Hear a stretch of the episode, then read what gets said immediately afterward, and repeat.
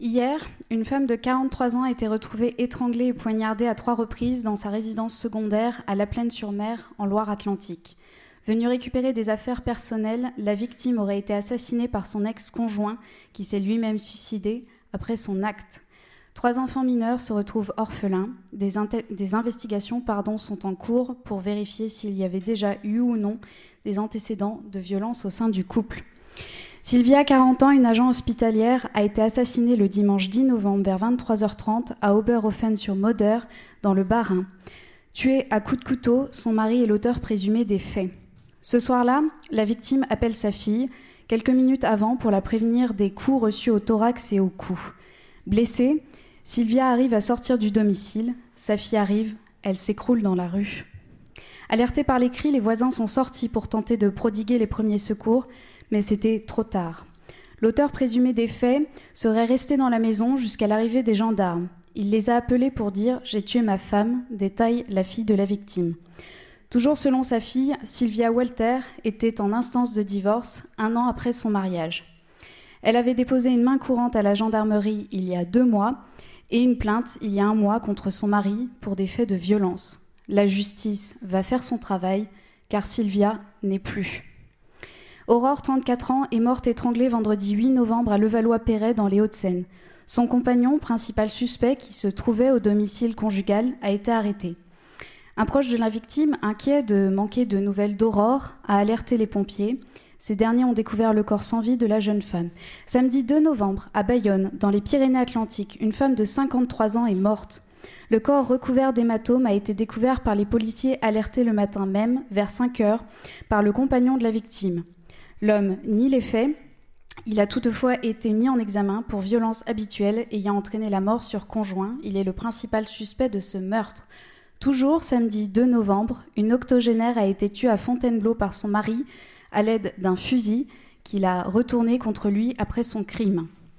Invalide, habitant un appartement dans une résidence pour personnes âgées, la victime souffrait, selon une source proche du dossier, de graves crises de démence, un état que ne supportait plus son mari.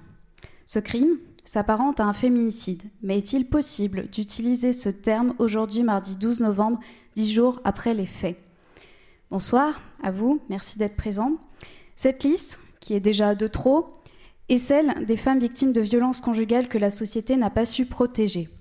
Depuis seulement début novembre 2019, depuis seulement le début de ce mois, nous sommes le 12, cinq femmes sont mortes, elles sont de trop, et elles auraient été assassinées par leur conjoint ou ex-conjoint, j'emploie le conditionnel évidemment, car euh, les procès n'ont pas eu lieu encore. Oui, ces faits sont écœurants, révoltants, tragiques, absurdes, et ils méritent d'être dénoncés.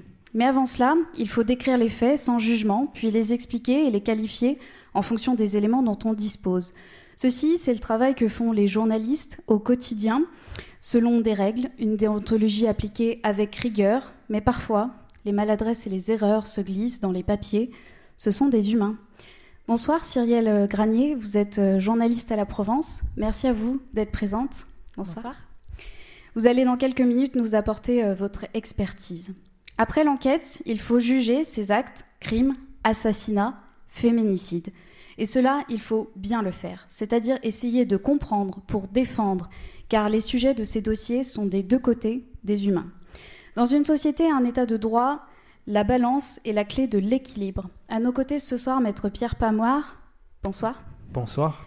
Merci à vous d'être présent. Vous êtes avocat au barreau d'Avignon et vous allez nous présenter des dossiers anonymisés récemment plaidés qui concernent les violences conjugales chez les jeunes. Une fois le jugement prononcé, il faut penser les plaies, réparer les blessures. Les associations d'aide aux victimes jouent un rôle formidable. Elles agissent également en amont en faisant de la prévention pour éviter le pire. Ce soir, nous accueillons donc Candice Deldegan, représentante de l'AMAV, l'association de médiation et d'aide aux victimes. Merci à vous. Euh, la représentante de euh, Les Femmes de Voix et d'Action Marjolaine euh, Merci à vous. Nous accueillons aussi la représentante de Réseau, l'association Ressources Hébergement Solidarité. Euh, la représentante de Réseau, Isabelle Lemaire. Vous êtes psychologue également. Merci à vous.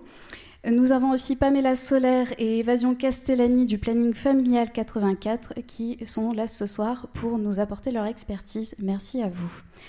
Bien sûr, vous, avez, vous êtes là aussi, cher public. merci de prendre le temps de, venir en, fin de journée. vous allez peut-être poser des questions dans cette deuxième partie justement aux associations qui vont également présenter leur structure et répondre à des questions sur les victimes, les témoins et les victimes collatérales.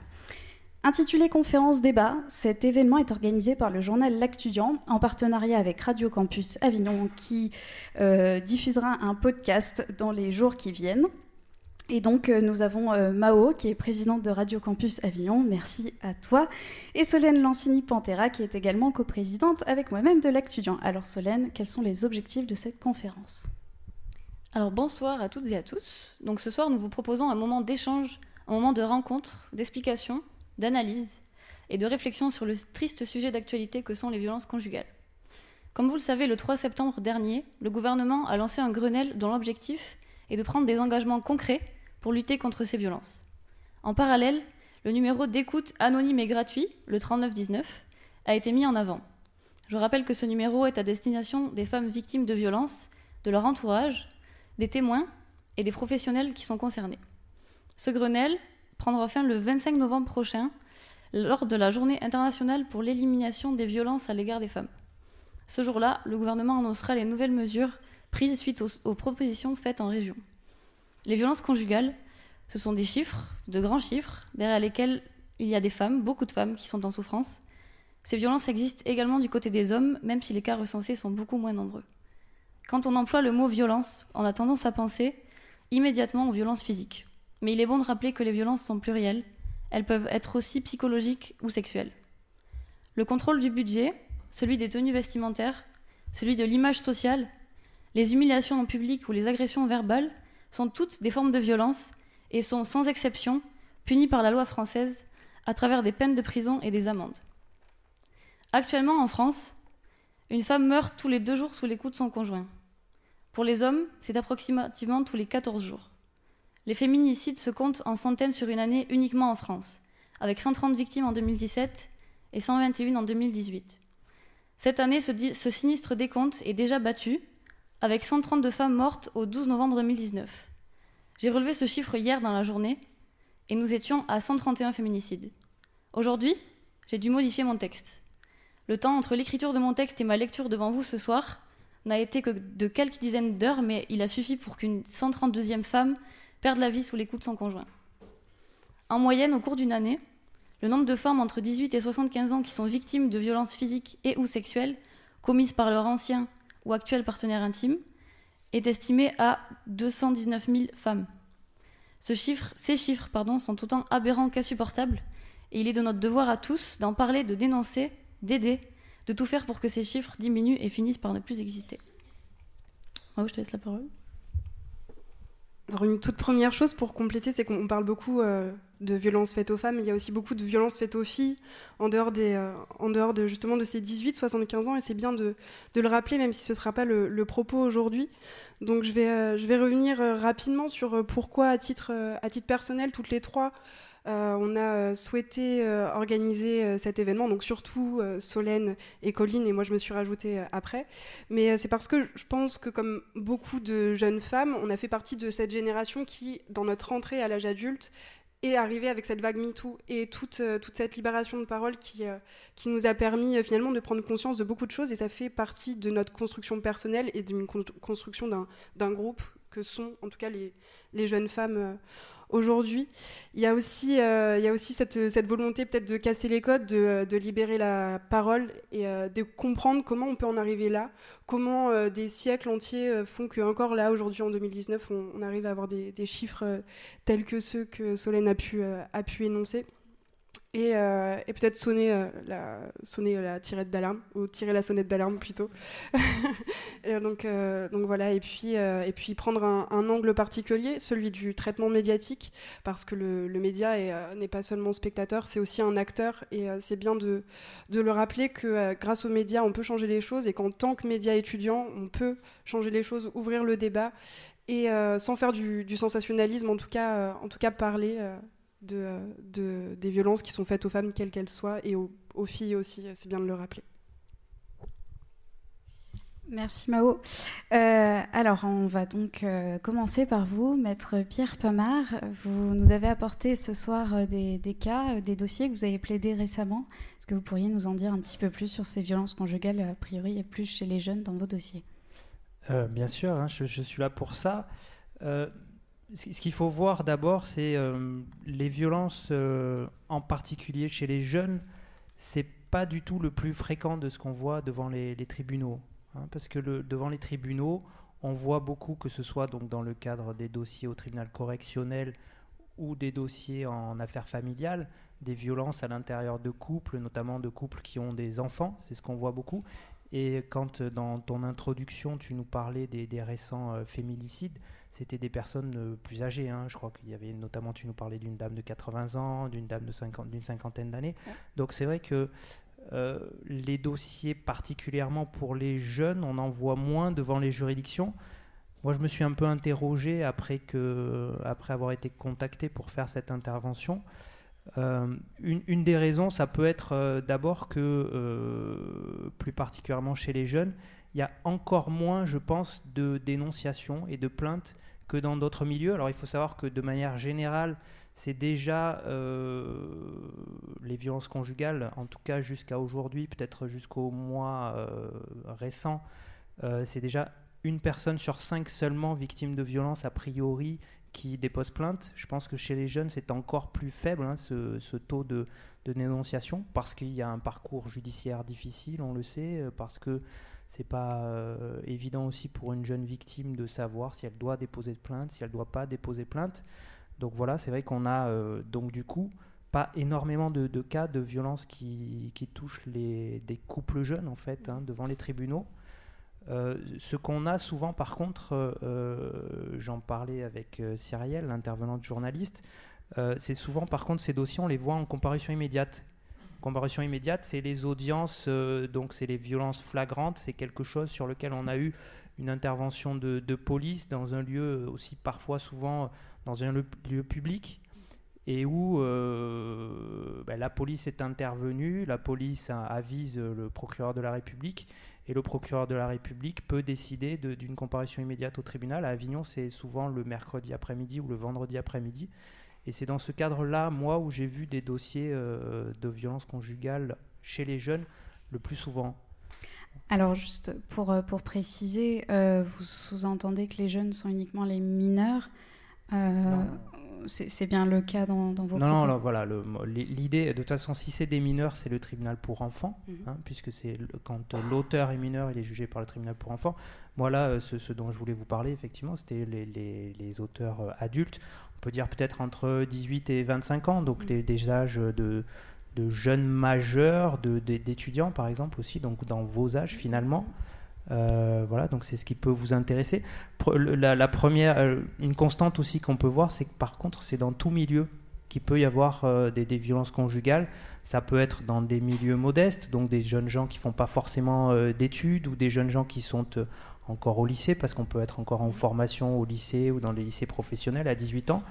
et puis ça peut être dans des milieux étudiants, ça peut être dans, donc dans tout milieu, dans des milieux aussi de jeunes couples, puisqu'on quand on arrive plutôt vers, vers 24-25 ans, il y, a des, il y a des jeunes gens qui, ont, qui sont déjà en couple, qui ont déjà des enfants, euh, et où les, violences peuvent avoir lieu dans ce cadre, cadre-là de, de, jeunes familles en fait.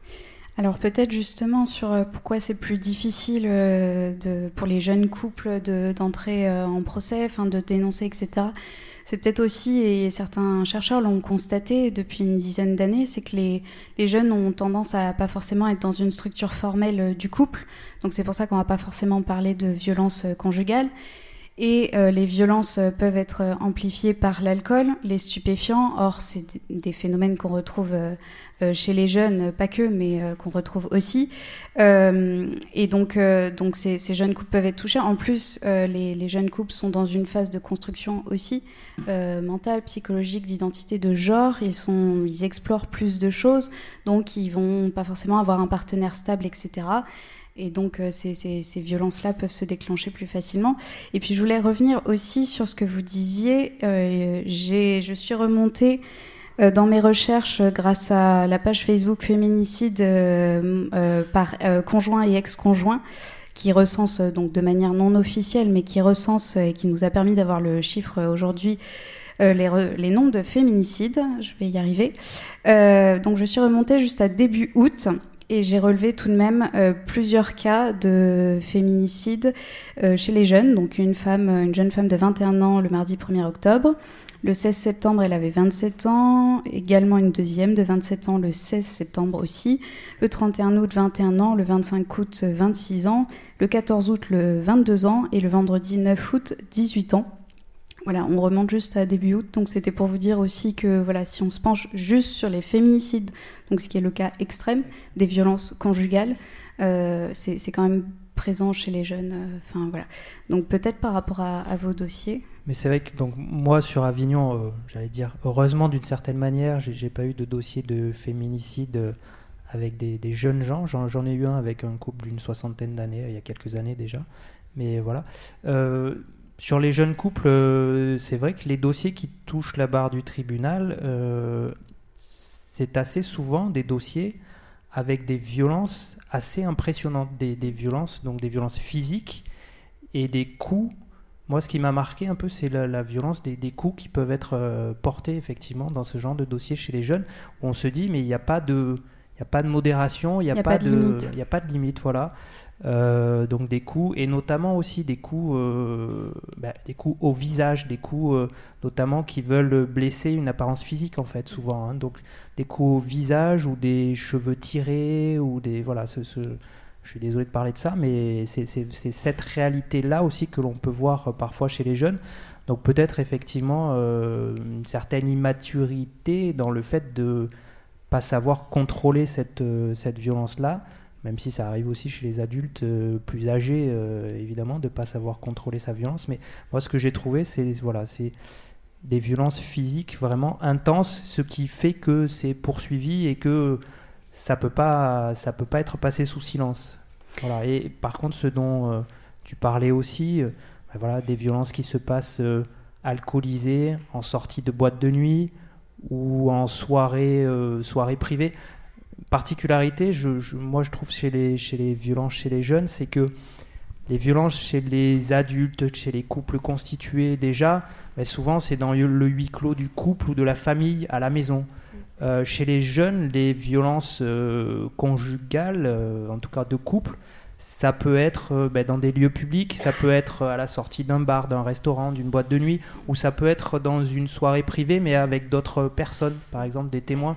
J'ai eu un dossier où, à un moment, le, couple sort sur la terrasse, il y a d'autres amis qui sont à l'intérieur, le couple sort sur la terrasse et il y a une dispute et il y a des coups de poing au visage qui sont portés alors qu'il y a des témoins hein, donc c'est enfin voilà une incapacité totale à se maîtriser. Peut-être que c'est dû au fait de, de, se dire euh, inconsciemment je suis jeune je, je réagis violemment parce que c'est vrai que ce qu'on peut dire aussi peut-être chez les jeunes euh, on peut penser que les jeunes vivent leurs sentiments euh, de manière plus intense encore. Donc euh, ben, la jalousie est plus intense, euh, la, possessivité est plus intense, donc la réaction physique est plus intense. Ça, c'est une, réalité qu'on peut peut-être constater. Ouais. Quelle est la responsabilité du témoin qui pourrait assister à une scène de violence conjugale, même chez des jeunes? La responsabilité judiciaire, il n'y a pas de... Alors, l'infraction qui existe, c'est la non-dénonciation de crime. Euh, là, c'est pas forcément un, crime qui est en train de, se commettre, mais euh, ce, qui, euh, ce qui peut être dit effectivement, c'est que parfois il y a chez, les, jeunes aussi une réticence peut-être à dénoncer ou à, soutenir parfois la victime ou aussi il y a peut-être euh, une forme de, se dire c'est leurs affaires, je ne vais pas m'en mêler. Ce qu'on peut peut-être aussi euh, dire aujourd'hui hein, avec le, public qui est, qui est le vôtre, c'est de dire justement euh, peut-être qu'il faut assister la victime vraiment dans ce sens-là, la soutenir, ne pas hésiter à apporter son témoignage parce que le témoignage c'est vraiment quelque chose de très important en la matière. Il y a deux choses qui sont importantes en la matière, hein. c'est le certificat médical de constatation des blessures il y a une certitude, c'est que si on veut avoir une chance de, parvenir au bout d'une procédure en justice pour la victime, il faut qu'elle fasse constater ses blessures rapidement. Voilà. Et c'est vrai que s'il y a un témoin, c'est encore mieux. C'est le fameux ITT. Le... Voilà, l'ITT, donc le, le, médecin qui va constater les blessures, il constate euh, la localisation des blessures, par exemple si c'est au visage, si c'est au corps, la gravité des blessures, s'il y a des, des œdèmes, s'il y a parfois aussi des, os fracturés, euh, ce, ce, genre de choses. Et puis il fixe euh, ce qu'on appelle une ITT, donc une incapacité temporaire de travail, au sens pénal, c'est-à-dire que c'est pas seulement une incapacité de travail, c'est euh, sur des critères médicaux et c'est ce qui c'est important parce que c'est ce qui définit la compétence de la juridiction. Si l'ITT est de moins de 8 jours et qu'elle n'est pas aggravée, c'est le tribunal de police. Donc c'est une simple contravention et euh, ce sont simplement des peines d'amende qui sont encourues. Ne sont encourues qu'une euh, comparation devant le tribunal correctionnel et donc des peines de prison que si l'ITT est supérieur à 8 jours, ou, et c'est là où c'est important, ou si la personne est en couple. Et c'est là où, en fait, euh, pour vous, jeunes, et pour la situation des jeunes, le, critère décisif est là, c'est que, comme vous en parliez tout à l'heure, euh, quand on est jeune, on n'est pas vraiment en couple établi, ou pas forcément. donc, et le, la justice a un problème pour appréhender ça, pour appréhender la notion de couple qui est cette circonstance aggravante qui fait que des violences, même si elles sont légères, euh, sont de la compétence du tribunal correctionnel et donc sont un délit. Euh, c'est la loi qui le, le prévoit. Donc c'est vrai que cette circonstance-là, elle est difficile à définir pour les jeunes. Alors quand on est un couple établi, on vit ensemble, il n'y a pas de difficulté. Si on a des enfants, il n'y a pas de difficulté pour dire qu'on est un couple.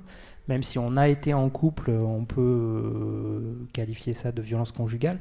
Mais pour les jeunes, c'est une vraie difficulté parce que souvent, ils ne vivent pas ensemble. Donc euh, voilà, euh, ce, critère-là ce critère-là aussi peut peut-être expliquer qu'il n'y ait pas mal de dossiers qui n'arrivent même pas à la barre d'un tribunal. Et je voulais aborder aussi avec vous une nouvelle, enfin oui, une nouvelle forme de violence liée aux nouvelles technologies.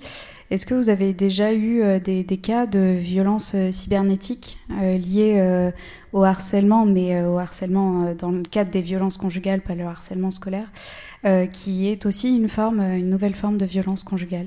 Alors c'est vrai que j'ai pas eu de dossier de la sorte, mais alors le, le harcèlement, ce, ce, qui existe textuellement, qui est assez fréquent depuis longtemps, c'est par, exemple le harcèlement téléphonique avec des appels téléphoniques malveillants ou les menaces de mort euh, qui peuvent être euh, proférées. Et après, il y a euh, effectivement, de manière se développe bah, par exemple, euh, c'est quoi le comment on appelle ça? Le porn revenge aussi, par exemple, euh, ou ça, ça peut être ça. hein. Euh, voilà, donc le, le, fait de diffuser des images intimes afin de nuire à la réputation, à la irréputation de quelqu'un. C'est vrai que moi, je n'en ai pas vu encore au tribunal d'Avignon mais je pense que c'est une réalité qui est amenée euh, à se développer. Hein. Ça fait partie euh, de, ce que j'ai vu de, des deux formes de violence cybernétique. Donc celle que vous venez de décrire, c'est celle qui est le, contrôle, exercer une pression avec une surveillance euh, en ligne via les réseaux sociaux et les nouvelles technologies. Et il y a aussi cette violence cybernétique qui est une agression où là on va aller vers la victime, on va l'insulter, on va l'humilier, on va la menacer, etc. Vous voulez réagir peut-être? Pourrez prendre le micro. Allez-y, allez-y. Oui, Madame Deldegante de la MAV, je voulais compléter effectivement votre question sur la question de, des témoins de leur responsabilité. Il y a une responsabilité pénale aussi euh, euh, avec l'infraction de la non-assistance à personne en danger, ça. où en fait toute personne effectivement euh, n'a pas le devoir d'intervenir et de se mettre en danger, mais elle a le devoir d'alerter, d'alerter la police, d'alerter le secours s'il y a une personne de blessée. Donc ça me semblait important de, de, le préciser. Et on a tous de toute façon une responsabilité citoyenne, une responsabilité morale de toute façon d'intervenir, qu'on connaisse ou pas une personne dans la rue. Moi, quand j'étais étudiante, euh, euh, je me suis retrouvée dans cette situation-là, justement, en sortant de la fac de droit à Lyon. Je sortais d'un cours sur la non-assistance à personne en danger et, euh, et, je vois deux jeunes étudiants qui se prennent la tête assez fortement jusqu'à ce que le jeune mette un aller-retour de gifle à, sa copine. Et je suis restée déjà choquée hein, quand on voit ça en pleine rue. Et, je me souviens avoir regardé autour de moi et avoir vu beaucoup d'adultes. Je me trouvais jeune pour intervenir à l'époque et j'ai vu beaucoup d'adultes, hommes, femmes, en groupe, individuels, qui passaient leur chemin sans regarder ce qui se passait, en tournant bien la tête. Et j'étais extrêmement choquée. J'avais mon portable et plus de batterie. Je c'est pas possible. Quand on a besoin de son portable, c'est pas possible. Et je me suis dit, bah écoute, il faut que tu y ailles. Et je me suis avancée. Et euh, j'ai dit à ce, jeune homme, enfin j'ai dit à cette jeune femme, euh, excusez-moi, est-ce que vous avez besoin d'aide? Je me suis dit, s'il s'en prend, euh, il était à 2 cm de son visage, à lui hurler dessus, après lui avoir fait l'aller-retour, je me suis dit, moi, qu'est-ce qu'il va me faire quoi? Et je me suis dit, tant pis, mademoiselle, est-ce que, est que, vous avez besoin d'aide? Et en fait, elle m'a pas répondu, et lui est arrivé vers moi, assez agressif, en disant, mais de quoi tu te mêles? Je lui dis, mais de quoi je me mêle? T'es dans la rue. Tout le monde te regarde, il y a des gens qui ont sûrement déjà appelé la police, il faut te calmer, tu peux pas traiter les gens comme ça. Elle en a profité pour se sauver, en fait. Donc je pense que voilà, quelle que soit la personne qu'on est, on a effectivement normalement, on doit aussi se, mettre, se protéger, pas se mettre en danger. Mais en tout cas, on a un devoir citoyen de toute façon, je pense, d'intervenir dans le sens où il faut alerter. Ça me semble vraiment essentiel. Et est-ce qu'au sein de votre association, du coup, euh, vous avez eu l'occasion de rencontrer des personnes témoins pour les aider à témoigner de ce qu'ils avaient vu? Alors, les personnes ne se déplacent pas, mais on a des appels. Euh, on a des appels à l'association en disant voilà, j'ai quelqu'un de ma famille, j'ai quelqu'un euh, de ma classe qui m'a parlé de quelque chose, j'ai le sentiment qu'elle en a parlé à personne d'autre que moi, qu'est-ce que je peux faire? Donc effectivement, euh, ces appels-là, on va les traiter. Alors selon que la personne elle est mineure ou majeure, ça change notre responsabilité aussi en tant que professionnel. Mais euh, on va, euh, moi le conseil que je donne toujours, c'est qu'effectivement il faut, il faut accompagner les personnes. Il faut essayer de ne pas être dans le jugement de toute façon de la situation, de dire mais pourquoi tu restes avec cette personne, pourquoi tu pars pas, pourquoi, pourquoi tu réagis pas, je comprends pas. Voilà, ça c'est pas aider les gens, quelle que soit son opinion. Euh, quand on a un proche euh, qui est victime de violences conjugales ou intrafamiliales, je trouve qu'on a le devoir euh, de, l'accompagner. On a de l'accompagner vers une structure, c'est tellement compliqué d'aller vers une association, de faire des démarches, qu'il faut qu'on ait quelqu'un qui nous soutienne et qui nous accompagne, et après les professionnels prendront le relais. Vous leur demandez donc de rester proche des victimes, et est-ce que ces témoins vous ont déjà demandé d'intervenir auprès de certains cas, d'être présents pour l'aider Alors, Effectivement, donc ça dépend. On a des témoins qui vont, on va toujours leur dire que le mieux c'est de venir à l'association avec la personne pour qu'on la rencontre, qu'on lui explique notre rôle, qu'on ait déjà un rôle d'écoute. Moi, ce qui m'a souvent marqué, c'est l'isolement dans lequel sont les personnes. Donc là, je vous parle encore de vous parler de témoins ou de proches. Euh, encore faut-il que la victime, elle ait, elle ait encore des proches autour d'elle. Et souvent, dans la problématique des violences conjugales, elles sont isolées, elles sont extrêmement seules, elles ont été coupées de leur famille, de leur entourage. Donc euh, déjà, c'est compliqué. Donc c'est vrai que au plus près, j'ai envie de dire, quand on voit quelqu'un de son entourage, même au travail ou à l'école, euh, qui peut être dans cette situation, c'est de, lui proposer de l'accompagner vers une association. Et si cette démarche est compliquée, on, lui propose, si elle le souhaite, mais il faut l'accord de la personne, qu'on puisse la contacter téléphoniquement à des heures où on la mettra pas en difficulté si elle vit en couple avec une personne violente, bien sûr, pour qu'on puisse échanger avec elle, essayer de rompre un peu cet isolement, cette première barrière, et qu'elle ait, envie de venir nous rencontrer pour, euh, pour échanger. Merci à vous. Euh, je, vais justement rebondir sur ce que vous disiez par rapport à l'isolement. Euh, chez les jeunes qui ne sont pas forcément installés dans leur couple, euh, sont pas forcément encore isolés. Ils sont peut-être en études, ils ont peut-être euh, une bande d'amis, et pourtant il y a ces violences et, et ils sont pas pour autant plus, plus aidés. Ils sont, ils sont peut-être désemparés, ils manquent d'informations, d'où aussi cet événement ce soir. Je prends l'exemple et je reviens à vous, maître. Euh, le 31 août à Cannes-sur-Mer, euh, Salomé, 21 ans, a été tuée par son compagnon. Euh, elle avait porté plainte pour violence en 2016. Euh, c'est pas un cas que vous avez plaidé, hein, mais je vous interroge sur le cas général. comment se fait-il que la justice ne prenne pas en compte ces éléments-là? Et vous, en tant qu'avocat, euh, que, pensez-vous euh, que pensez-vous de cela et est-ce que voilà est-ce que ça vous évoque quelque chose de particulier, une prise de position? Moi, non, c'est évidemment le problème, c'est que il faut une réaction euh, judiciaire, ça c'est sûr. Semble-t-il, dans ce cas-là, on parle d'une plainte qui avait été déposée. Faudrait connaître le, dossier plus précisément pour en parler. Mais c'est évidemment jamais euh, possible non plus, même quand une sanction est passée, que de surveiller complètement euh, et de, prévenir ça. Le, cas est évidemment euh, extrême. Hein. Aller jusqu'au féminicide, c'est assez. c'est totalement catastrophique, évidemment. mais la, situation est toujours difficile. Je pense par contre que ce qu'on peut relever, c'est que quand il y a une réponse judiciaire et que l'auteur reçoit un rappel à l'ordre, en tout cas, que ce soit par un rappel à la loi ou par une véritable comparaison devant une juridiction, ça l'amène quand même à beaucoup plus de prudence, même si ensuite euh, il n'est pas euh, surveillé ou détenu. Voilà, la, comparution en justice quand même amène l'auteur euh, à essayer de, modérer ses comportements, même si évidemment ça peut jamais tout prévenir et prévenir ce, genre de, catastrophe. Justement, vous, disiez qu'un rappel à la loi, une, leçon, enfin un peu peut dissuader et rendre plus vigilant euh, l'auteur euh, des faits. Euh, il y a un cas qui s'est déroulé à Ivry-sur-Seine le 1er octobre où le, criminel présumé, puisque ce n'a pas été encore jugé, était déjà connu des services de police. Il avait été condamné en mai 2019 à un stage de citoyenneté pour fait de violence à l'égard de la victime. On en pense quoi de ce stage de citoyenneté? Même si vous êtes avocat, je sais que vous, vous devez une certaine impartialité, mais tout de même. Non, non, mais euh, la, difficulté, par contre, c'est vrai que c'est de parler de, cas comme ça, euh, simplement avec euh, quelques, quelques mots. Mais voilà, moi, je, je, je, pense, hein, et d'expérience, ça fait ben, quelques années hein, que j'exerce ce métier, ça fait une quinzaine d'années maintenant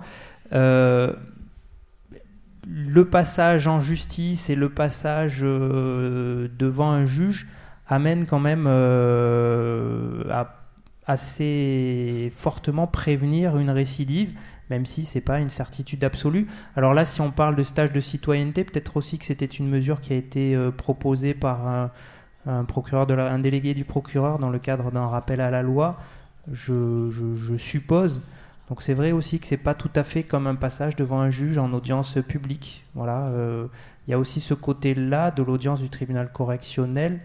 Euh, ce passage en audience publique, il est parfois euh, assez stigmatisant pour un auteur et assez stigmatisant pour l'invité à ne pas réitérer ce comportement, même si c'est évidemment pas une garantie absolue. Hein. Peut-être aussi que justement le, j'y pensais avant, avant, cette, avant cette réunion, avant cette conférence. Euh, il est assez évident aussi, à mon sens, que particulièrement chez les jeunes, euh, ben justement, la pédagogie d'un rappel à l'ordre sévère euh, par une comparution devant un tribunal, ça peut éviter de s'installer là-dedans et de s'installer dans quelque chose qui va se reproduire peut-être sur la même jeune femme ou peut-être plus tard sur la nouvelle compagne avec laquelle on aura des enfants et avec laquelle peut-être les violences euh, s'aggraveront encore. Donc voilà, c'est vrai que réagir euh, chez les jeunes, c'est euh, évidemment indispensable. Alors, simple question par rapport à ce le, petit tableau qu'on a derrière nous, qui, qui, vient donc de. alors, c'est les données de l'étude nationale sur les morts violentes au sein du couple pour l'année 2018.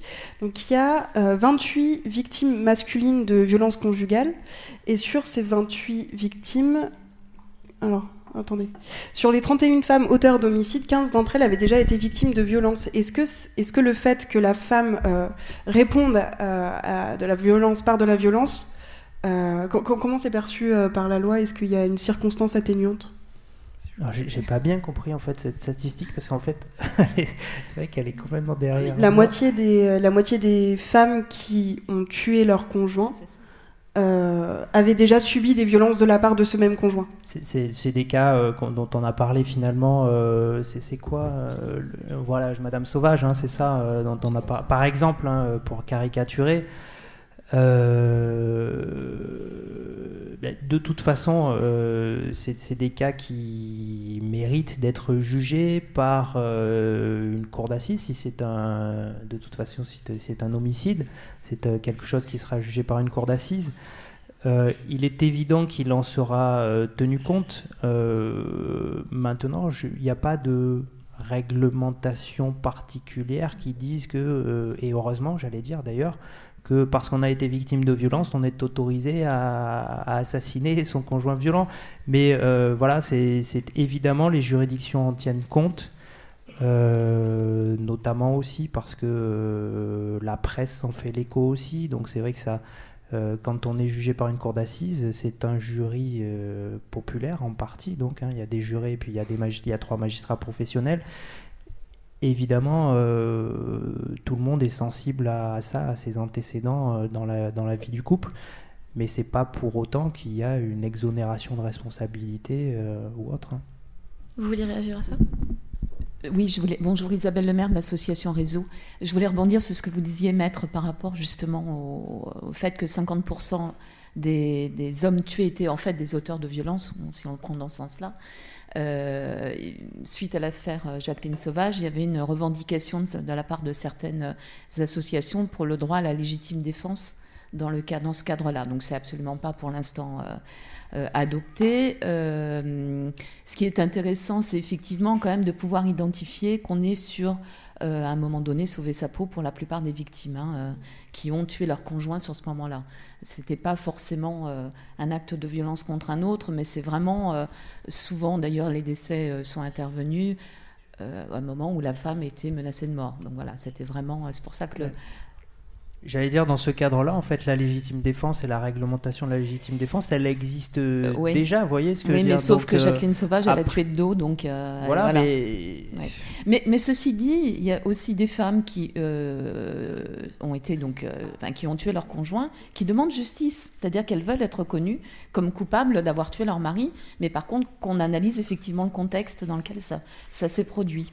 voilà. C'est vrai que moi, par définition, je ne suis pas forcément euh, favorable à une loi qui vienne encore ajouter. Voilà, le, la légitime défense, le texte, il existe. Il est appliqué par les juges. Euh, ils peuvent parfaitement considérer qu'il y a une légitime défense euh, dans ce type de situation. Hein, oui, ils examinent très précisément la, situation. Voilà. Moi, je ne suis pas persuadé qu'il faille absolument un texte pour ça, mais moi non plus, mais c'est vrai que ça a été revendiqué lors de la situation de Jacqueline Sauvage. Moi, je voulais rebondir par rapport au stage de ce que vous avez appelé les stages de citoyenneté. Euh, chez Réseau, ça fait deux ans qu'on propose des stages de responsabilisation pour les auteurs de violences conjugales auprès des tribunaux de Carpentras et d'Avignon. Alors, nous, nous sommes une association d'accompagnement des victimes, donc ça pourrait paraître surprenant qu'on s'occupe euh, avec la justice. Euh, euh, d'accompagner des auteurs quelque part sur une prise de conscience de la responsabilisation de ces actes. Mais ça nous paraissait important et c'était aussi une demande des victimes. Euh, de nous demander euh, mais qu'est-ce qu'il advient de mon conjoint? Parce que la violence conjugale il ne faut pas oublier que le contexte c'est une situation conjugale une situation d'amour et que nous on a beaucoup de victimes qui nous disent mais moi je veux pas partir parce que personne ne va savoir s'occuper de mon conjoint. Et finalement, ces stages de responsabilisation, ils répondent aussi à une attente de la justice qui vient confirmer, soit, alors, soit par alternative à la peine, soit en peine complémentaire, qui vient confirmer qu'effectivement l'acte est un, délit. Mais ce qui nous paraît, nous, en tous les cas, association, important, c'est de pouvoir travailler sur le renvoi de la responsabilisation sur la bonne personne sur celui qui a posé l'acte de violence. Parce que la plupart des victimes, elles portent la responsabilisation, alors que ce n'est pas elles de la porter. Voilà, donc ces stages, ils ont une antériorité euh, maintenant euh, de 5 ans à peu près. Alors nous, ça fait 2 ans, mais il semblerait que sur la prévention de la récidive, ça fonctionne, notamment sur ce qu'on appelle les primo-violences, c'est-à-dire qu'on va essayer de les, parquets et les juges vont essayer d'orienter des gens sur lesquels il y a encore possibilité de travailler sur l'acte violent et sur pourquoi il est intervenu. Et donc ces, interventions se font avec un juriste de la MAF qui est là pour rappeler la loi et deux psychologues qui sont là pour travailler sur la gestion des émotions, sur le lien de parentalité, de conjugalité. Euh, et sur l'histoire aussi du vécu des victimes et des enfants. En tous les cas, nous, c'est comme ça qu'on travaille sur euh, ces stages de responsabilisation. Merci beaucoup. Nous en reparlerons euh, tout de suite après. Pour une dernière question au niveau juridique concernant l'alcool et les psychotropes, on en parlait tout à l'heure. Je voulais savoir comment on plaidait un tel dossier, parce que j'ai relevé quelques chiffres. Euh, la délégation d'aide aux victimes a montré que dans 55% des cas de féminicide, au moins l'un des deux, auteur ou victime, est sous l'emprise d'une substance, donc alcool ou stupéfiant.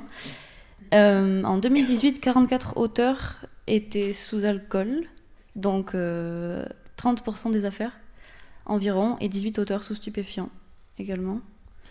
bah, En fait, tout simplement, dans la croyance commune, on pense que parfois, peut-être, d'être alcoolisé ou sous stupéfiant, ça peut être une circonstance atténuante. Ce n'est pas du tout une circonstance atténuante. Euh, c'est au contraire pris par les juridictions plutôt comme euh, une circonstance aggravante. C'est-à-dire que si on est alcoolisé ou si on est euh, sous l'influence de stupéfiants, c'est parce qu'on a soi-même choisi d'en prendre et d'en consommer. Donc c'est pas du tout vu comme une circonstance atténuante, mais au contraire presque plutôt comme quelque chose d'aggravant la situation.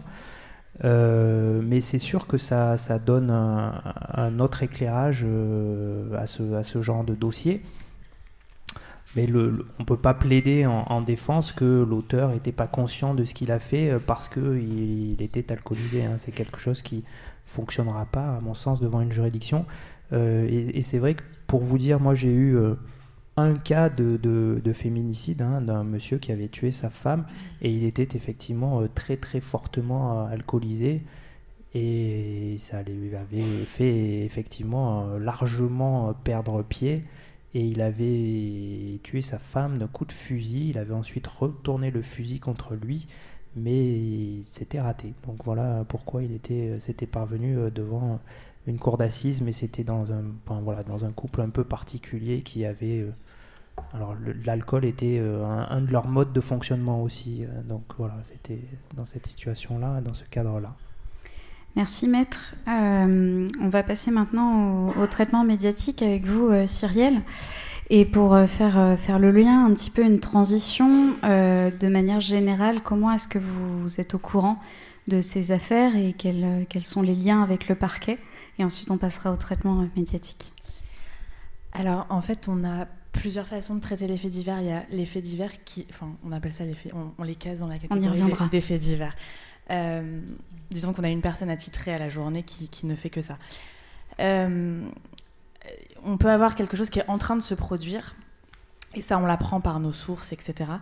Donc, on va pouvoir aller sur place, et là, on va avoir, euh, on va avoir les pompiers, on va avoir les policiers, les gendarmes si c'est en zone de gendarmerie, le parquet, etc. Et donc, ça, c'est une façon de traiter. Et du coup, dans ces cas-là, c'est sur les affaires bien plus graves, on va pouvoir contextualiser beaucoup plus euh, dans l'article. C'est-à-dire qu'on va pouvoir parler à des témoins, euh, mais tout ça est toujours très très délicat évidemment. Oui, justement, comment on sélectionne ces témoins? Ah bah là, là, on parle aux gens qui veulent bien nous parler en fait. Hein. C'est, mm. euh, c'est... il faut, faut pas oublier que nous aussi, on est toujours choqués par ce qu'on fait. Enfin, on n'est jamais, comment dire, on n'a pas de recul. c'est très difficile d'avoir du recul. Même si on est journaliste et qu'on est censé être objectif, etc., c'est très compliqué. Du, coup, donc, y a ces, donc, donc soit, voilà, soit un fait divers est en train de se passer et on y va et là, on, recueille des, informations sur place. La deuxième façon, et c'est la façon bien plus, bien plus fréquente parce que de toute façon, il n'y a pas des féminicides tous les jours.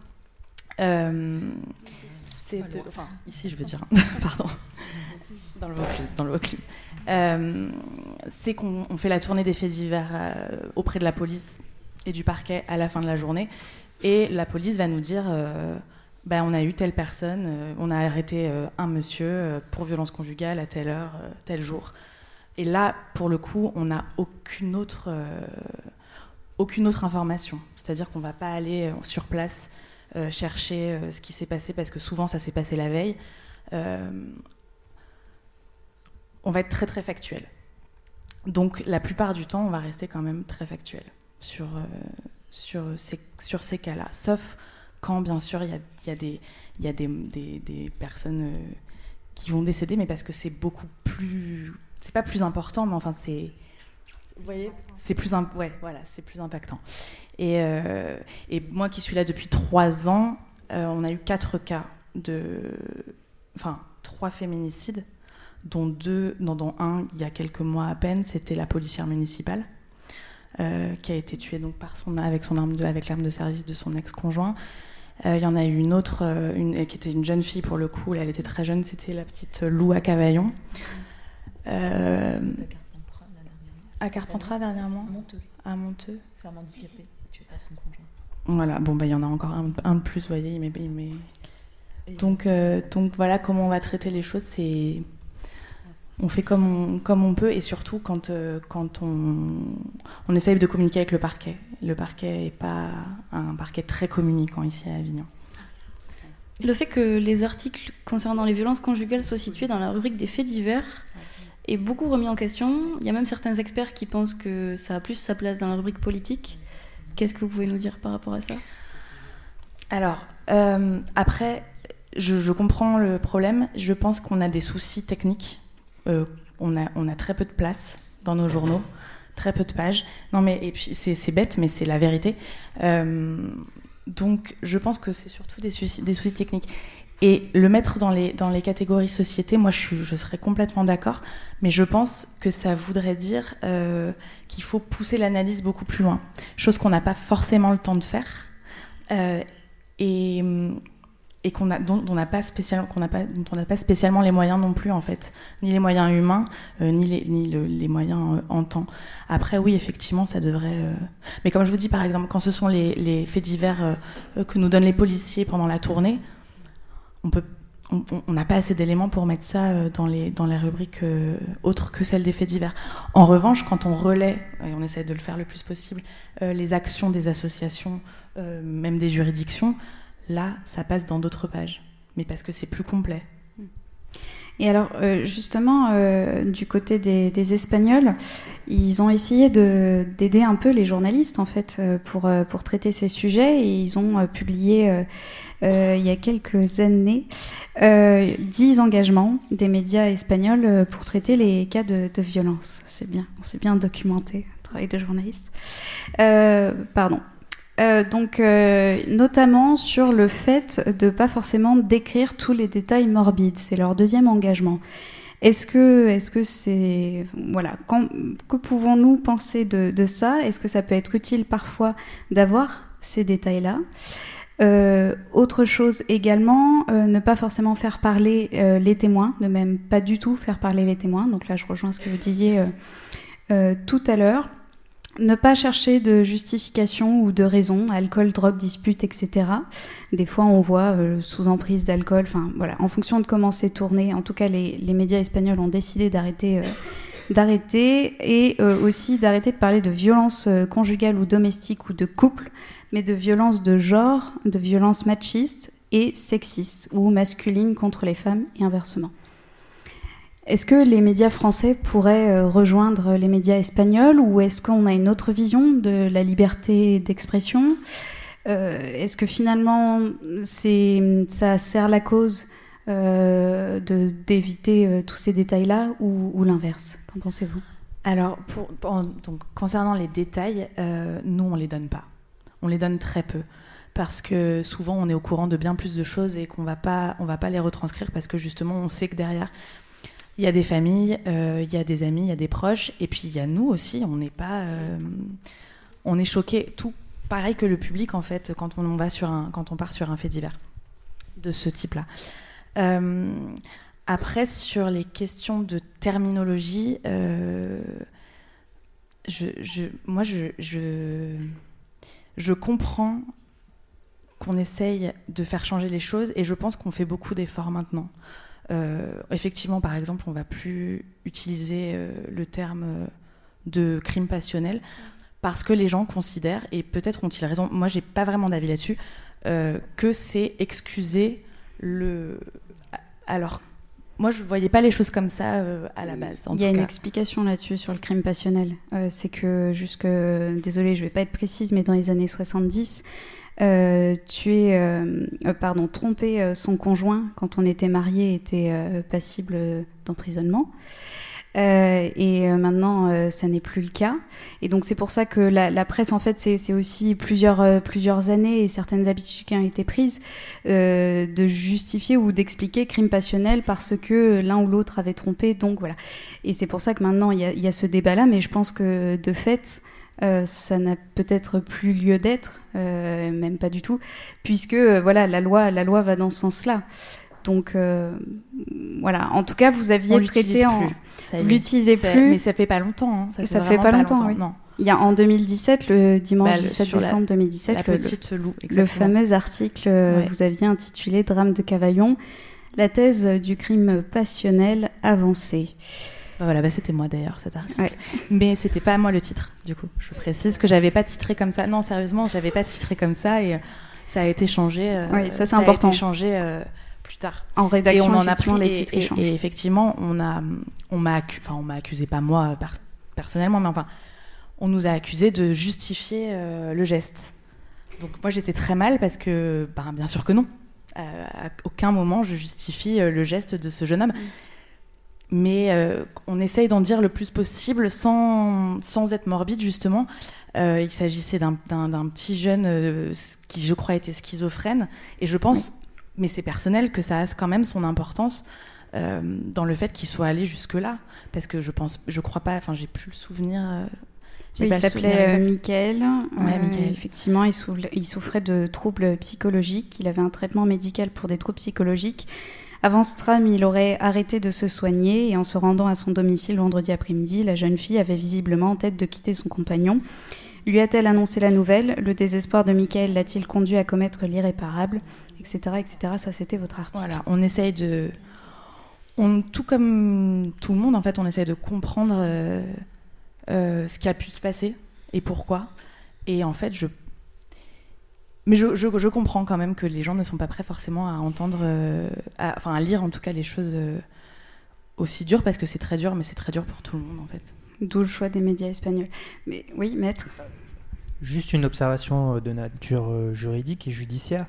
autant on en parlait tout à l'heure, l'alcoolisation ou la drogue c'est pas une circonstance qui est prise en considération euh, par la justice. Euh, autant par contre euh, le fait que le garçon là soit schizophrène, ça par contre c'est quelque chose qui est obligatoirement pris en considération et qui peut justifier soit d'une atténuation de responsabilité, soit même d'une exonération totale de responsabilité pénale. Hein. Donc ça voilà, ça c'est une vraie réalité importante judiciairement. Ce qui est le cas aussi de, de, manière générale, si je ne me trompe pas, je pas, voilà.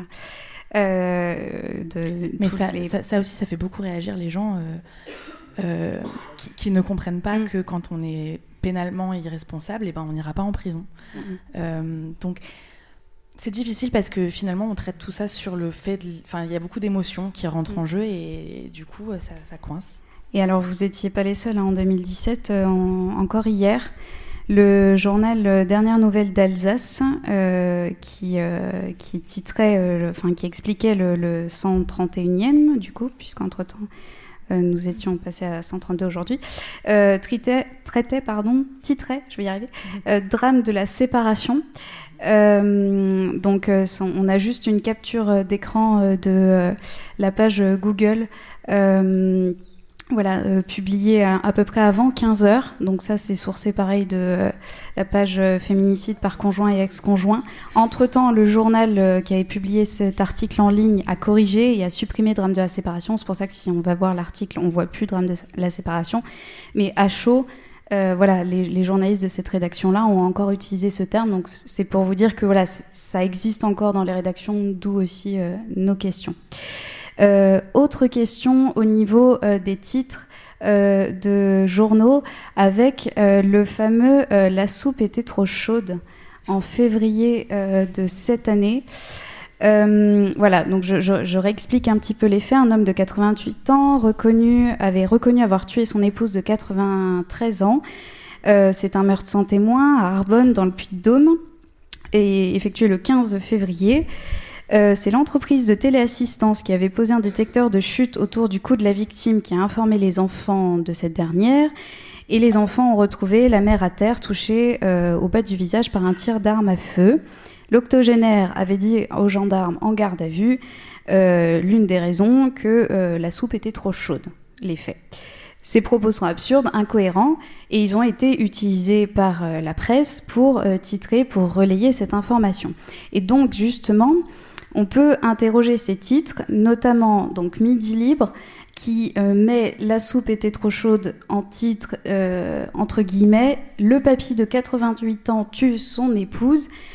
Donc là, il y a à la fois l'utilisation en titre d'un propos incohérent qui n'est pas expliqué qui est mis en titre, et il y a aussi le mot papy qui peut adoucir le meurtre, éventuellement, enfin le, trouver mignon, cocasse. Le Dauphiné euh, du Puy-de-Dôme le 18 février a mis sous forme interrogative euh, faits, enfin, les explications de l'octogénaire. A-t-il tué sa femme pour une soupe trop chaude? Donc là, ça installe un certain suspense comme un jeu.